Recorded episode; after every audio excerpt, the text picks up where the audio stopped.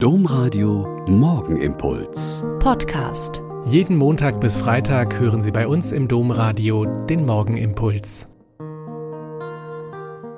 Ich bin Schwester Katharina, Franziskanerin in Olpe, und ich wünsche Ihnen eine gesegnete Osterwoche und bete mit Ihnen jetzt den Morgenimpuls.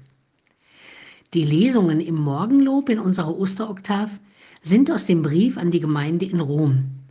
Paulus erläutert sehr eindringlich im achten Kapitel, was es mit der Auferstehung Jesu auf sich hat und welche Konsequenzen das für die hat, die an ihn glauben. Er schreibt, wenn der Geist dessen in euch wohnt, der Jesus von den Toten auferweckt hat, dann wird er, der Christus Jesus von den Toten auferweckt hat, auch euren sterblichen Leib lebendig machen durch seinen Geist, der in euch wohnt.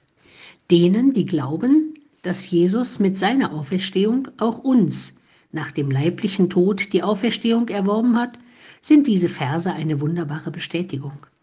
Aber eigentlich steht da noch etwas anderes drin, nämlich, dass der Geist, der in uns wohnt, unseren sterblichen Leib lebendig machen wird. Das bedeutet, nicht erst nach dem leiblichen Tod wird uns der Geist lebendig machen, quasi auferwecken. Nein, es bedeutet, dass er unseren schon jetzt ja sterblichen Leib munter machen will, mit diesem Geist, der in uns durch Taufe und Firmung eingegossen ist. Weil sterblich sind und bleiben wir, seitdem wir in diese Welt hineingeboren worden sind. Aber Gottes Geist ist uns gegeben, damit wir immer neu, ob wir jung oder älter oder alt sind, durch seinen Geist die Power und Energie bekommen, das zu tun, was uns im Leben aufgetragen ist. Ob in Schule oder Beruf, in Familie oder geistlichem Leben, ob in freien Freundeskreisen oder Kirchengemeinden.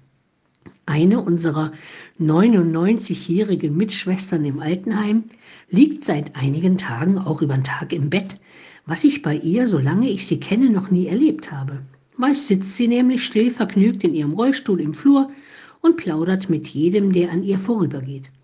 Also habe ich sie gefragt, was denn sei, und sie meinte ganz trocken, ach weißt du, ich glaube, ich habe alle meine Aufträge, die ich vom lieben Gott bekommen habe, erfüllt, jetzt bin ich ein bisschen müde und ruhe mich aus. Eine wunderbare Erkenntnis.